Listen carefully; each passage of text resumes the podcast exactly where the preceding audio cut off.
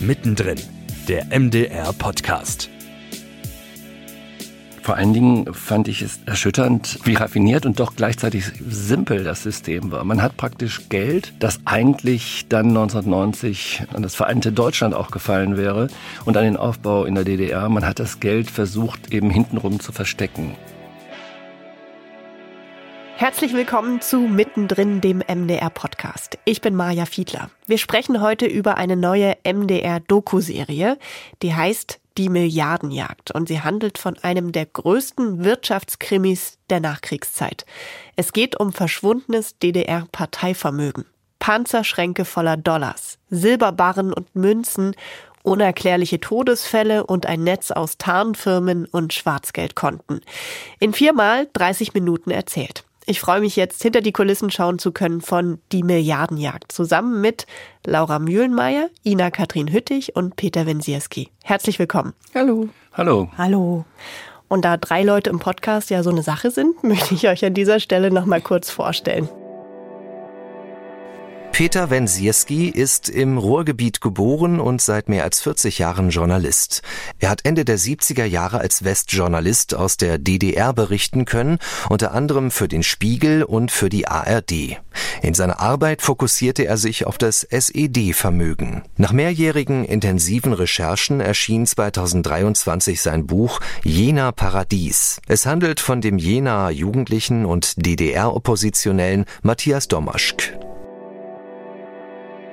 Laura Mühlenmeier ist gemeinsam mit Daniel Remsberger Producerin bei Die Milliardenjagd. Sie arbeitet seit acht Jahren als Journalistin für Sender wie WDR, MDR und RBB.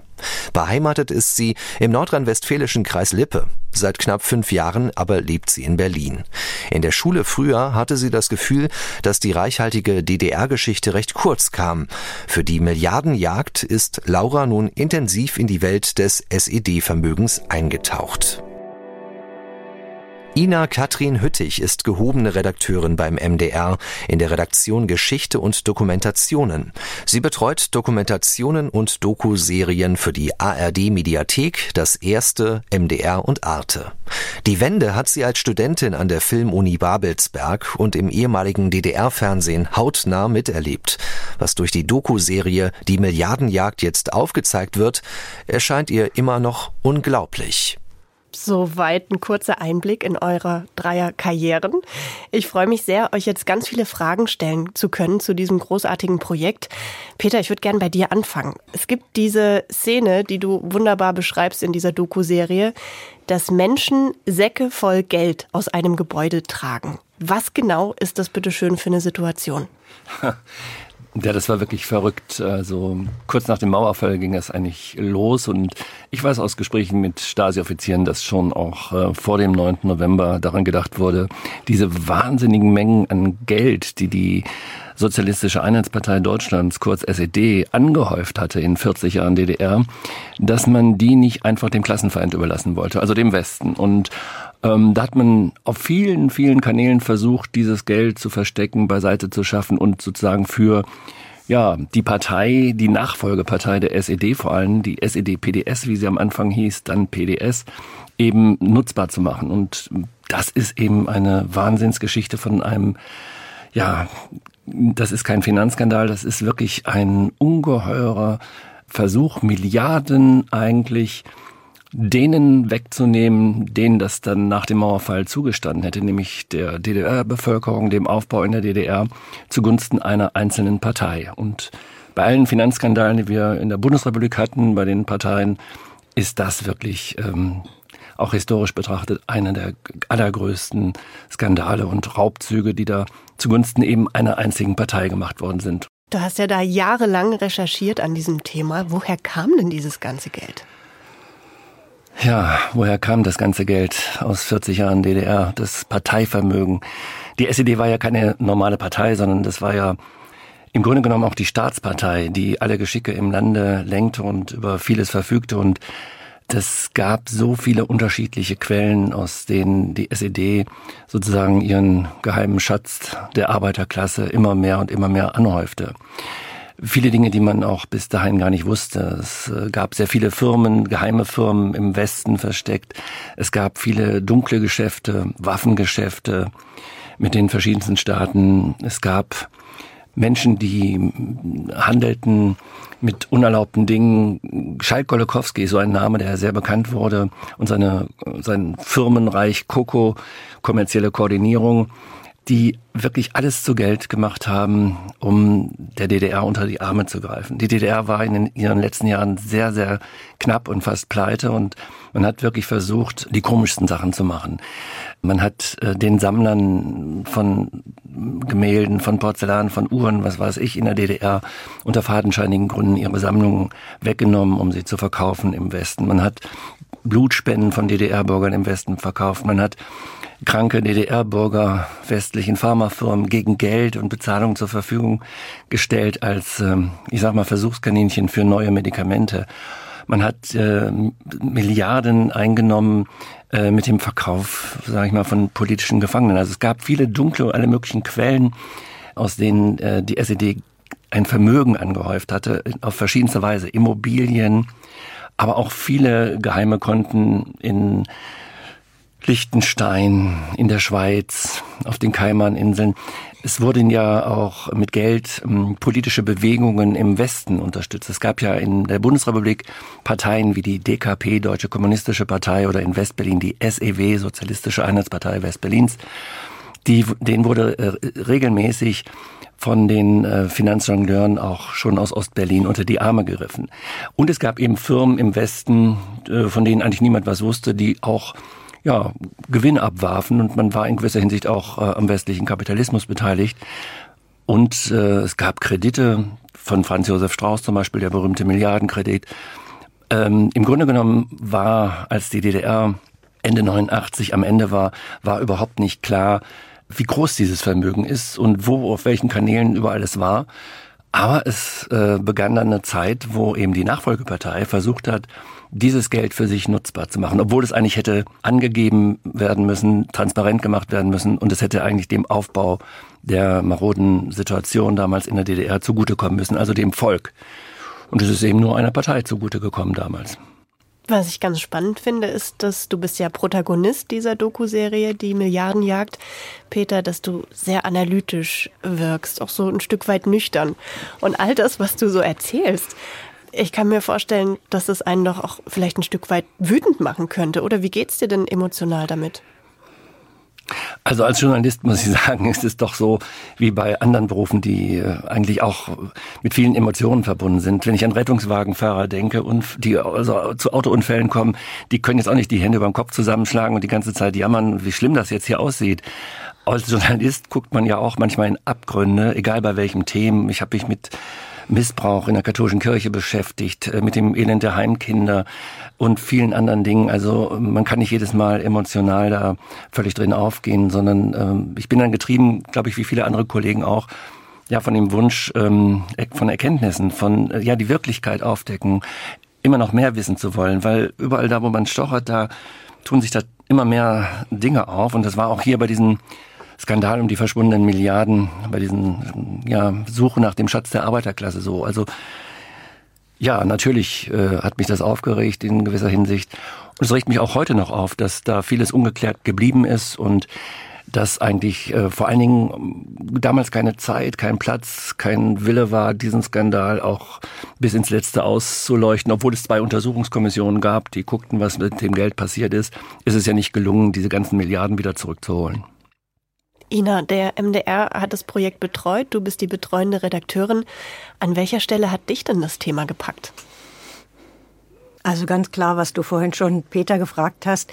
Ich war völlig geflasht, als ich äh, gelesen und gehört habe, dass da äh, Menschen mit Plastiktüten voller Geld losgingen und äh, ja, man nicht wusste, woher kommt das, was sind das für Leute, was ist das für Geld. Und da habe ich gesagt, die Geschichte müssten wir erzählen, weil das klingt ja echt wie nach, ja, Hollywood würde daraus einen Film machen. Aber ähm, ja, wir sind ja dazu gekommen, ähm, uns mit dem Thema zu beschäftigen. Im vergangenen Jahr haben wir eine Doku-Serie ähm, produziert über die ZERF, also die Zentrale Ermittlungsstelle für einigungsbedingte Kriminalität. Da gab es auch eine Spielfilmserie und ähm, wir haben da eine Dokuserie dazu gemacht und da gab es so viele auch unglaubliche Kriminalfälle. Und die Ermittler haben uns dann quasi auf die Spur gebracht und haben gesagt, da gibt es noch eine ganz große Geschichte, die wir hier jetzt gar nicht so erzählen und und aufdröseln können. Und ähm, weil diese ähm, Zerf-Serie sowohl in der, äh, in der Fiction als auch im Doku-Bereich so erfolgreich war, haben wir gesagt, das interessiert die Zuschauer und wir müssen das erzählen, weil wenn wir es nicht erzählen, dann wird es wahrscheinlich niemand mehr machen. Und das hat mich dann, ja, das, das, das hat mich dann, äh, so wie Peter auch sagt, also auch getrieben, dass man immer mehr wissen will und, und, und hinterfragt, was ist da passiert, wo ist das hin, wer hat da seine Finger im Spiel. Also im wahrsten Sinne True Crime. Genau. Man muss ja auch immer sehen, wir haben heute noch immer dieselben Probleme. Es gibt Parteien, die werden mit Geld finanziert. Ich sag mal AfD oder jetzt die neue Bündnis Sarah Wagenknecht Partei. Woher nehmen die ihr Geld? Wir müssen da hingucken. Wir müssen auch bei CDU, SPD, FDP, Grüne hingucken. Was ist da mit den Spendern? Also eine Wachsamkeit gegenüber den Einnahmen und den Geldgeschichten von Parteien ist eben immer aktuell und bleibt aktuell. Äh, Laura, du bist die Jüngste in der Runde und mich würde mal interessieren, ich habe tatsächlich überlegt in der Anmoderation, ob ich SED nochmal erklären sollte. Was würdest denn du sagen? Ich sag mal für meine Generation, also ich bin ja so der Zwischenpunkt zwischen Millennial und Gen Z und ich glaube, dass viele Leute diesen Begriff vermutlich nicht mehr so präsent haben wie die anderen beiden, die hier jetzt in dem Raum sitzen mit mhm. mir. Ähm, ich frage mich manchmal, ob es nur ähm, der Geschichtsunterricht ist, der fehlt, oder ob es ein Geschichtsinteresse ist, was da ist. Aber ich glaube schon, dass solche Begriffe, obwohl es ja noch gar nicht so lange her ist, gar nicht mehr so präsent sind. Leider. Das heißt, du hast auch ein Stück weit darauf geachtet als Producerin dieser Doku-Serie, dass immer alles genug erklärt wird, was da alles so Unglaubliches passiert, aber weil ja trotzdem auch viele Abkürzungen, Begrifflichkeiten sind, die eben vielleicht heute nicht mehr allen Menschen geläufig sind, die auch in die Mediathek reinschauen. Genau, also ich denke mal, das ist unser aller Anspruch, dass wir mit jeder Doku-Serie, die wir machen, alle Menschen erreichen können und dass alle Menschen verstehen, worüber wir sprechen, dass wir dieses Grundwissen nicht voraussetzen müssen, sondern dass jeder den Zugang hat, wenn er oder sie es möchte, das zu verstehen. Und ich glaube, das haben wir sehr, sehr gut geschafft, auch in dieser Doku-Serie durch die Grafiken, die Erklärgrafiken, die uns äh, das nochmal in Perspektive setzen, erklären, wie was damals funktioniert hat, aber auch durch die Protagonistinnen und Protagonisten, die uns mit an die Hand genommen haben und das aus ihrer Erfahrung erzählt haben, was sie da erlebt haben. Und ich glaube, ähm, das haben wir sehr gut hinbekommen. Um mal so ein Stück weit hinter die Kulissen auch zu schauen. Du bist ja die Producerin dieser Doku-Serie. Was waren da deine Aufgaben? Was hast du gemacht? Die Aufgaben fangen von Kommunikation, Arbeit mit den Autorinnen Heike Bittner und Heike Nielsen zusammen an, dass wir schauen, äh, was sind die wichtigen Themen, dann eben mit äh, Ina zusammen die Buchentwicklung zu betreuen, äh, dann bin ich natürlich auch mit vor Ort am Set und schaue, dass ähm, ja wir gemeinsam mit den Protagonistinnen und Protagonisten arbeiten, mit der Autorin Heike Bittner, die die Interviews ja geführt hat. Äh, danach ähm, heißt es immer wieder Interviews anschauen, gucken, was wird erzählt, was ist wichtig, was kann man daraus destillieren. Also es ist so ein, ich würde sagen, vor allem steht mein Beruf für ganz viel Teamarbeit, gemeinsam mit allen zusammen das Projekt zu rocken. Äh, jetzt ist es ja wirklich dein erster Film gewesen als Producerin. Wie war das? Es war sehr, sehr aufregend. Das hat mir sehr, sehr viel Spaß gemacht. Das, äh, ich, ich bin eine sehr politisch, gesellschaftspolitisch geschichtsinteressierte Person. Deswegen hat mich dieses Thema natürlich auch super interessiert. Es ist ein ganz, ganz tolles Team gewesen. Ähm, natürlich auch sehr herausfordernd, weil es natürlich eine High-End-Dokumentation auch sehr viele wichtige äh, Punkte hat, auf die man achten muss. Nichtsdestotrotz habe ich das ja mit meinem Kollegen Daniel Remsberger auch zusammen gemacht und deswegen war das eine sehr, sehr tolle Teamarbeit und äh, ich würde es jederzeit gerne wieder machen. Ihr habt auch den Stil auch schon angesprochen, Laura. Da würde mich bei dir, Ina, nochmal interessieren, wie kam es zu den Entscheidungen? Also es gibt, muss man vielleicht nochmal dazu sagen, sehr schicke Grafiken, die gewisse Sachverhalte nochmal erklären und auch immer Gott, ich weiß gar nicht, wie man das erklären soll. Äh, Menschen, die Koffer tragen, aber die so animiert sind. Ja, also für uns war ja die, die Voraussetzung, dass wir dieses Thema erzählen für etwas jüngere Zielgruppen. Also die, die damals nicht dabei waren, für die das ähm, bisher kein Thema war, die aber von uns diese Geschichte unbedingt erzählt bekommen haben sollten. Deshalb haben wir äh, überlegt, ja, wie, wie ist eigentlich deren äh, ästhetischer Anspruch auch an so etwas? Was, was gucken sich Menschen, die so in der Mitte des Lebens stehen, gerne an? Wie rezipieren die? Zuerst war natürlich die Frage, warum erzählen wir das nicht in einer langen Doku, sondern warum machen wir eine Serie?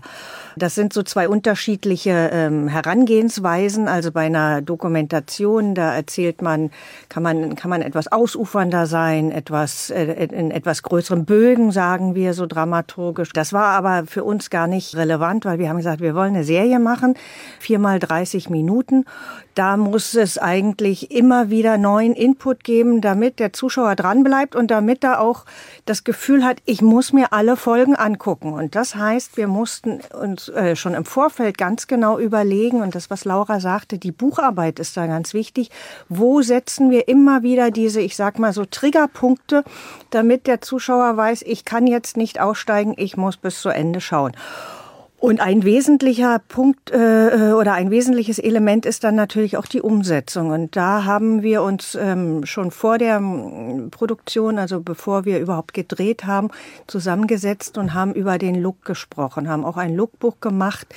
Die Heike Bittner, die, die auch die Regie gemacht hat, hat ähm, gemeinsam mit dem Kameramann ein Lookbook entworfen und hat uns Vorschläge gemacht, in welchem Stil wir erzählen wollen. Also zum Beispiel äh, haben sie sich ganz intensiv mit Wes Andersons Bildsprache befasst und anhand dessen haben wir dann entwickelt, wie, ähm, wie werden die Interviewsets eingerichtet, die Protagonisten. Also wir haben ja diese Serie auch so so, ähm, ich sag mal, unter dem Aspekt die Jäger und die Gejagten aufgebaut und wie werden die immer wieder kenntlich gemacht? Also wo, in welchem Set sitzen die Jäger oder bewegt sich der Jäger? Die gehen auch raus, also die sind auch vor Ort und die Gejagten, die sitzen immer in einem, ja, in einem bestimmten visuellen Ambiente und das ist für den Zuschauer, sage ich mal, jetzt nicht wichtig.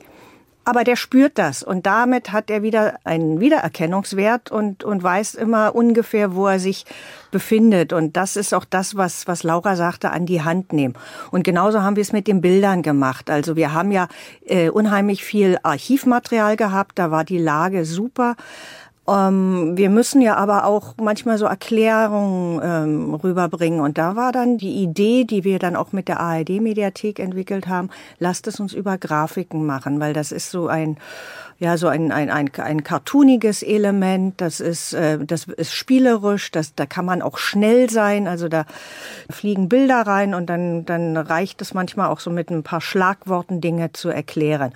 Und dann diese, ähm, wir sagen immer Mutbilder, also zum Beispiel der Koffer oder die Geldberge. Dann gibt es ja diese, diese, ähm, diese Schränke, wo die Schübe aufgehen, wo das Geld drin ist. Das haben wir uns alles im Vorfeld genau überlegt und haben da eben auch mit einem Kollegen von der ARD-Mediathek äh, das entwickelt, der, der viele solcher Projekte betreut, auch aus anderen Landesrundfunkanstalten und die das ganz genau analysieren, die dann wissen, was funktioniert gerade, was ist State of the Art und, und, und wie kann man äh, ja, Zuschauer einfach überraschen und, und, und überzeugen. Und das war dann so die Basis, wo wir dann äh, gedreht haben und am Ende ähm, so ein Feuerwerk entsteht, sage ich mal, so wie diese Serie jetzt aussieht. Feuerwerk trifft es richtig gut. Das ist ja wirklich ein enormes Tempo, was diese Serie aufbaut. Und du hast es gerade auch so schön erklärt in Verbindung von Bild, aber auch Inhalt, dass eben dieser Stil das so befördert, aber andererseits auch inhaltlich die Protagonisten als Jäger und Gejagten so aufeinandertreffen. Vielleicht können wir das, Peter, nochmal zusammen ein bisschen aufdröseln, weil das sind ja wirklich auch sehr bekannte, sehr große Köpfe, die da jagen und gejagt werden.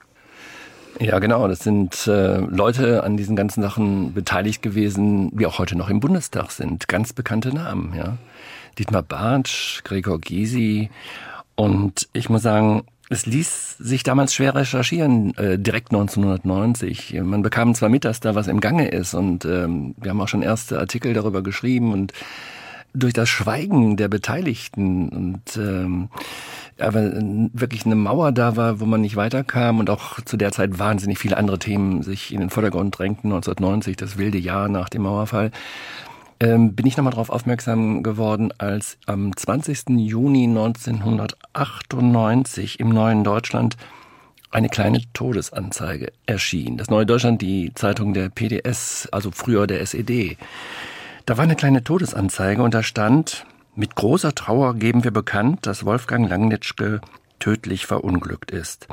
Kein Hinweis darauf, wer die Anzeige aufgegeben hat und auch keine Information, wie der Unfall passiert ist. Und das löste natürlich gleich Spekulationen aus, weil man wusste, Langnitschke war der Finanzchef äh, sozusagen eine Zeit lang der SED-PDS, der SED, die rechte Hand äh, von SED-Finanzchef Wildenheim und er war eben an so vielen Geldschiebereien beteiligt und man weiß ja eigentlich auch, ähm, das ist ja wirklich immer ein Krimistoff, wo sehr viel Geld verschoben wird, Millionen, dreistellige Millionenbeträge, ja gar Milliardenbeträge, da gibt es dann auch schon mal einen Toten.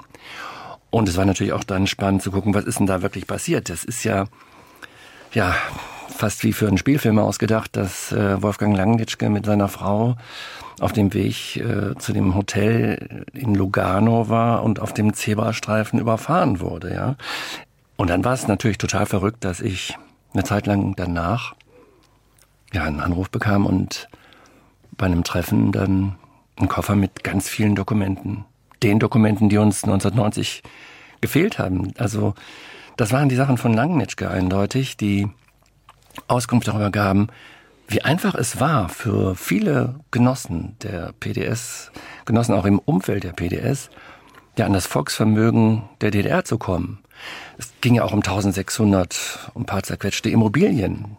Was heißt zerquetscht? Also das waren richtig große Ferienhotels, Fuhrparks, Druckereien, Betriebe, die praktisch umgeschrieben wurden auf äh, ja, treue Genossen, die diese Firmen übernahmen. Auch im Westen übrigens, in West-Berlin gab es ja Betriebe, die hier übernommen worden sind. Und ja, also vor allen Dingen fand ich es dann erschütternd, ähm, wie raffiniert und doch gleichzeitig simpel das System war. Man hat praktisch Geld, das eigentlich dann 1990 ähm, an, den, an das vereinte Deutschland auch gefallen wäre und an den Aufbau in der DDR. Man hat das Geld versucht, eben hintenrum zu verstecken. Man hat praktisch es verteilt, auf allen möglichen Kanälen verteilt. Also man hat einzelnen Leuten Abfindungen gezahlt, angebliche Abfindungen. Man hat in äh, die Rentenkasse äh, von Genossen äh, bezahlt. Man hat äh, Kapital geparkt im Ausland, in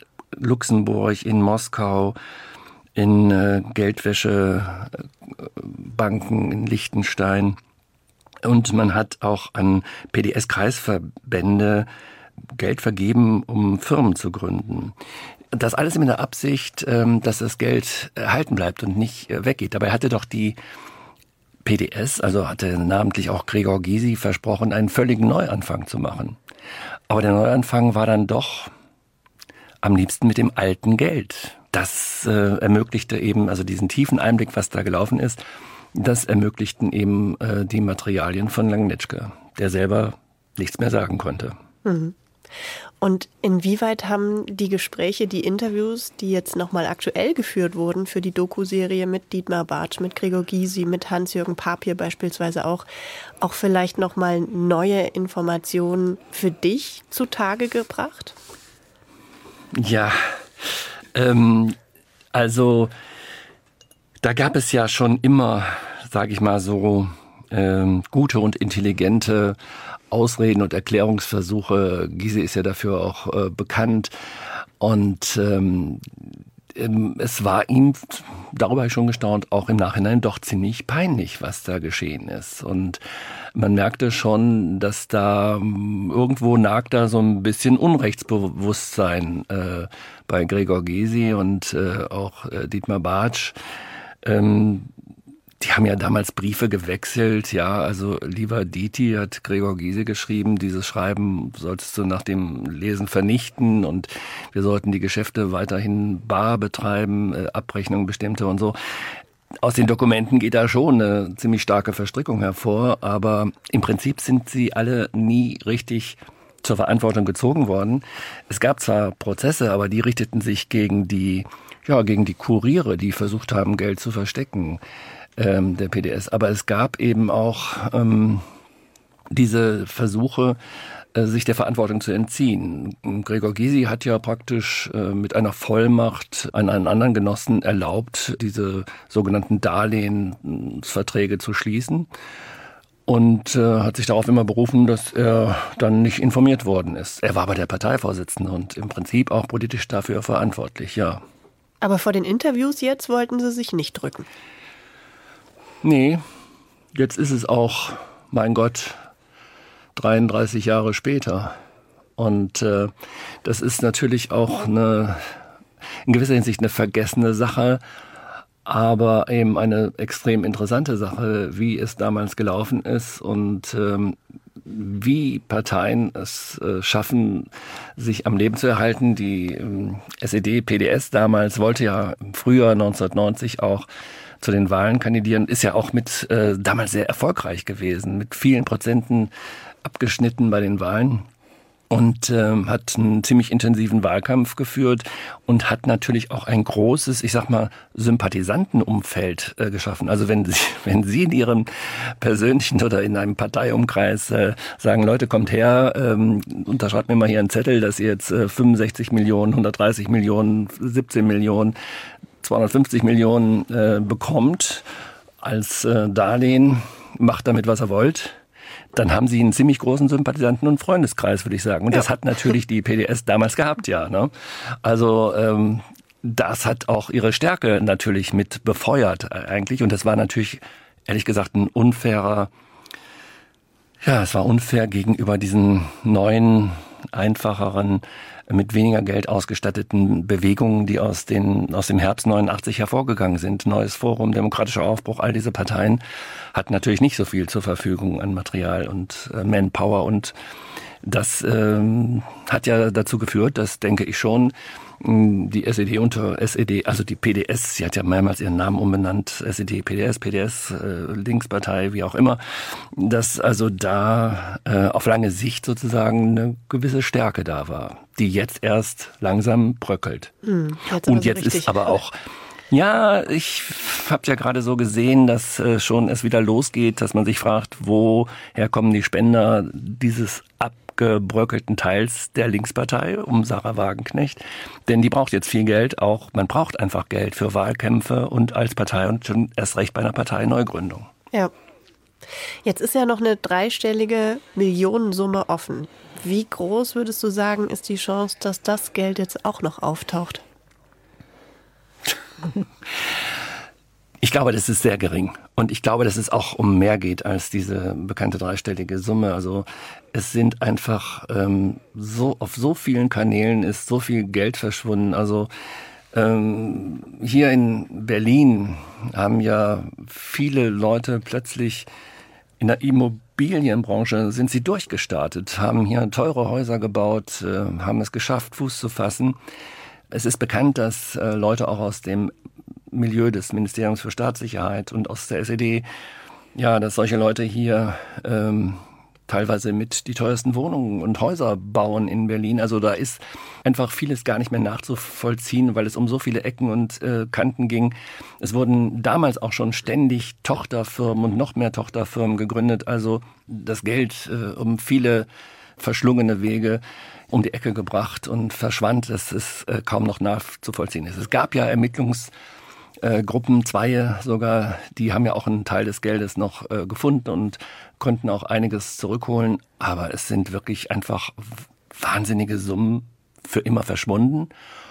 Und äh, ich denke, da ist die Chance nur noch sehr gering. Und dass sich da jemand freiwillig meldet und sagt, hallo, ich habe ein schlechtes Gewissen. Ich habe damals ähm, hier das äh, Ferienobjekt, das inzwischen ein florierendes Hotel ist, äh, von der SED geschenkt bekommen ähm, dass jemand sagt, ich habe ähm, 150 Millionen Darlehen bekommen und ähm, das stand mir eigentlich nicht zu. Also ich glaube, da lehrt die Lebenserfahrung, dass das eher doch selten ist, dass sich dazu jemand bekennt. Ja.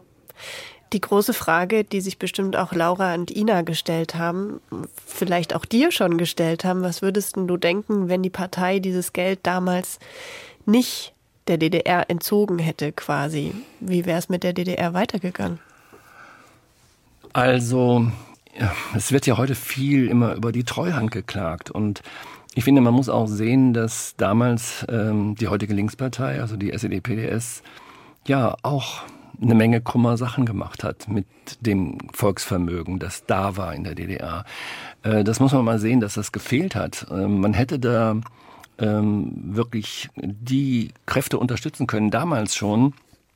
Äh, natürlich hätte man das auch in die Infrastruktur der DDR äh, stecken können, aber man hätte damals auch diese neuen demokratischen Kräfte und Gruppen und Initiativen, die es gab, ja, also das Jahr 1990 war ja auch ein Aufbruch. Ähm, von, von, von Menschen in der DDR, die was äh, in die Hand genommen haben, die was gemacht haben. Ja, es wurden Verlage gegründet, es wurden Zeitungen gegründet. In Leipzig wurde zum Beispiel dieses äh, Fernsehen, dieser Fernsehkanal X da gegründet. Also äh, aber mit dem Geld äh, zum Beispiel der SED hat, haben eben äh, Menschen, äh, die aus dem westlichen äh, kommunistischen Milieu, das von der DDR finanziert wurde, äh, zusammen mit dem damaligen SED-PDS-Menschen Lothar Bieski, haben die eine, eine Medienfirma gegründet. Da ist das Geld hingeflossen und nicht an die neuen Initiativen. Also ich denke, die Geschichte hätte da ein bisschen anders verlaufen können, hätte man diese Millionen eben in diese Menschen, die damals im Herbst 89 demonstriert haben und dann Dinge in die Hand genommen haben, Sachen gegründet haben, hätte man denen auch mit unter die Arme greifen können und ähm, auch dort sich was entwickeln lassen können und es eben nicht nur in Richtung einer Partei zu kommen lassen. Also die, ein Teil der Gelder wurden ja auch äh, offiziell dann übergeben an ja, SED nahestehende Institutionen, Stiftungen, äh, Verlage, Zeitungen und so weiter. Und das ist einfach total ungerecht in meinen Augen. Ja, und dann kommen auch bei mir wieder Emotionen hoch, dass ich sage, das kann doch nicht wahr sein, dass eben so viel Geld einfach in die Taschen einer Partei fließen konnte. Laura, welche Frage würdest du Peter gerne noch stellen? Da muss ich eine Sekunde drüber nachdenken. Moment. Du hast mich schon viel gefragt. Ich habe dich schon sehr viel gefragt, das stimmt. Und die, ähm, oder was war vielleicht die spannendste Frage für dich, die du Peter unbedingt stellen wolltest?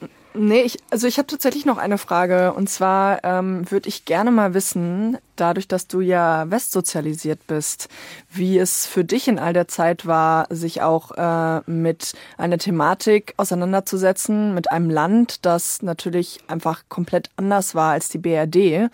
Und ähm, ja, das, also ich stelle mir das jetzt aus meiner heutigen Perspektive auch total schwierig vor. Naja, ich würde mal sagen, Journalisten oder Historikerinnen dürfen sich mit jedem Thema beschäftigen. Also sie dürfen sich ja auch mit dem Leben im alten Rom beschäftigen, auch wenn sie keine alte Römerin sind. Oder äh, Journalisten dürfen sich mit Dänemark, Holland oder Ungarn beschäftigen, auch wenn sie nicht aus diesen Ländern sind. Und einer aus dem Westen darf sich mit Bayern, also aus, wir kommen beide aus Nordrhein-Westfalen, wir dürfen uns auch mit Bayern beschäftigen, auch wenn wir keine Bayern sind. Und natürlich dürfen wir uns auch ja, äh, den neuen Bundesländern äh, annehmen und äh, uns mit äh, Geschichten aus der DDR beschäftigen. Es ging mir auch gar nicht ums äh, dürfen oder nicht dürfen, sondern eher aus der Perspektive, weil ich ähm, mir das aus deiner Situation auch spannend vorstelle, sich mit einem anderen Land auseinanderzusetzen, was ja trotzdem die gleiche Sprache hat, aber trotzdem eben diese Grenze da dasteht. Naja, naja, das, äh, man muss ja auch mal sagen, also die DDR stand mal für den Aufbruch zu einem besseren Deutschland nach dem Faschismus. Was ist daraus geworden? Ich habe einfach erlebt, dass ja so hart das klingt, aber die DDR war eine Diktatur. So habe ich es erlebt, eine Parteiendiktatur durch die SED. Und äh, da gibt es nichts dran zu rütteln. Also alles andere ist ein Schönreden, das nichts bringt. Man muss sich schon den Tatsachen und der Wirklichkeit darstellen. Ich habe es ja selber erlebt äh, wie das aussah. Also ohne Pressefreiheit, ohne Versammlungsfreiheit, ohne Demonstrationsfreiheit. All diese Dinge äh, gab es ja nicht. Und äh, Menschen wurde der Lebensweg versperrt. Die besten und kreativsten und intelligentesten Leute wurden oft außer Landes gedrängt. Nicht nur Künstler, auch in der Wirtschaft. Also die DDR hat sich auch ständig selbst ruiniert, dadurch, dass sie eben ich sag mal so, Ja-Sager hat nach oben kommen lassen. Also Leute, die der gleichen Ansicht sind und nicht kreative, gut aus, ausgebildete ja, Menschen, die was wollten und äh, auch äh, was äh, gemacht hätten, was verändert hätten in der DDR. Man wollte keine Veränderung. Und das war schon bitter auch anzusehen, wie so ein Land den Bach immer mehr runtergeht. Das habe ich in den 80er Jahren einfach selbst miterlebt. Die wahnsinnige Umweltverschmutzung, ja. Äh, zunehmend neurotische und wahnhafte politische Unterdrückung. Also wenn die Jugendliche mal einen Aufnäher am Ärmel hatten, schwer dazu Flugscharen für die Friedensbewegung waren. Das war schon ziemlich verrückt und ähm, es wurde mir und manchen anderen Kollegen durchaus klar, dass das alles nicht mehr so lange weitergehen kann und dass ähm, der Karren vor die Wand gefahren wird. Ina, ich finde, das klingt, als ob hm. äh, man da noch ganz viel weiteren Stoff fast finden könnte für künftige Doku-Serien mit Peter zusammen, oder? Das glaube ich auch. Vor allen Dingen, wenn wir, wenn wir es wirklich auch äh, eher für die jüngeren Leute erzählen. Also das, was Peter jetzt alles ausgeführt hat, das sind, glaube ich, auch Sachen, die, die, selbst wenn sie jetzt in den vergangenen Jahrzehnten oftmals erzählt wurden und, und, und gerade auch vom, vom MDR, weil, weil das natürlich auch in unserem Sendegebiet liegt oder auch wir die Kompetenz haben, oft erzählt wurde. Aber die jüngeren Nachwachsenden, so wie Laura es ja auch sagt, die, die wissen davon nicht. Und deswegen denke ich schon, sollten wir nicht aufhören, diese Geschichten zu suchen und zu erzählen. Und wenn wir sie, so wie jetzt hier bei, den, bei der Milliardenjagd, so konkret machen können, dann ist das ja auch wieder ganz, ganz spannend. Dann findet man auch wieder den, den neuen Zugang. Und es hat ja auch einen Grund, ähm, warum Geschichte so spannend ist, weil Geschichte ist ja das, was erklärt, warum es heute so ist, wie es ist. Und das finde ich auch immer das Spannende an so Sachen, weil wir das ja irgendwie viel, viel besser nachvollziehen können, je mehr wir uns mit Geschichte, unserer eigenen Geschichte, unserer Identität auseinandersetzen. Und das ist hier gerade auch so ein großes, ja, fast schon für, für junge Leute vielleicht wie so ein Überraschungsei, was da alles noch so kommt. Ja. Ähm, wie sie naja, das noch ins äh, Heute nachwirkt. Genau. Wenn ich eine Sache noch sagen darf, also was äh, ich so verrückt finde, ist, wenn die Linkspartei damals so viel Geld als PDS äh, versteckt hat, genommen hat äh, aus diesem riesigen Vermögen der SED, dann hat sie natürlich auch seit 33 Jahren nicht darüber reden wollen, woher stammte eigentlich dieses Geld? Was hat da eigentlich in der DDR die SED, unsere Vorgängerpartei, für dunkle Geschäfte gemacht? Dann redet man nicht über die Waffengeschäfte, die gleichzeitig mit Syrien und anderen Ländern liefen, ja, die Unterstützung von Assad und solche Dinge, also über die man hätte reden müssen seit 33 Jahren, gerade von der Linkspartei aus, von linken Kräften aus. Aber wenn man das Geld genommen hat und es schweigend eingesteckt hat, dann schweigt man auch 33 Jahre danach und verpasst praktisch die notwendigen Diskussionen, die Aufarbeitung aus der Vergangenheit über diese Themen. Was ist da schiefgelaufen? Was ist da in der Gesellschaft schiefgelaufen? All das ist jetzt zu sehen in der Mediathek. Ab dem 7. Dezember läuft da die Milliardenjagd. Ganz, ganz vielen Dank. Peter Wensierski, Ina Katrin Hüttich und Laura Mühlenmeier. Dankeschön. Sehr gerne. Danke. Mittendrin, der MDR-Podcast, ist eine Produktion der Hauptabteilung Kommunikation des Mitteldeutschen Rundfunks.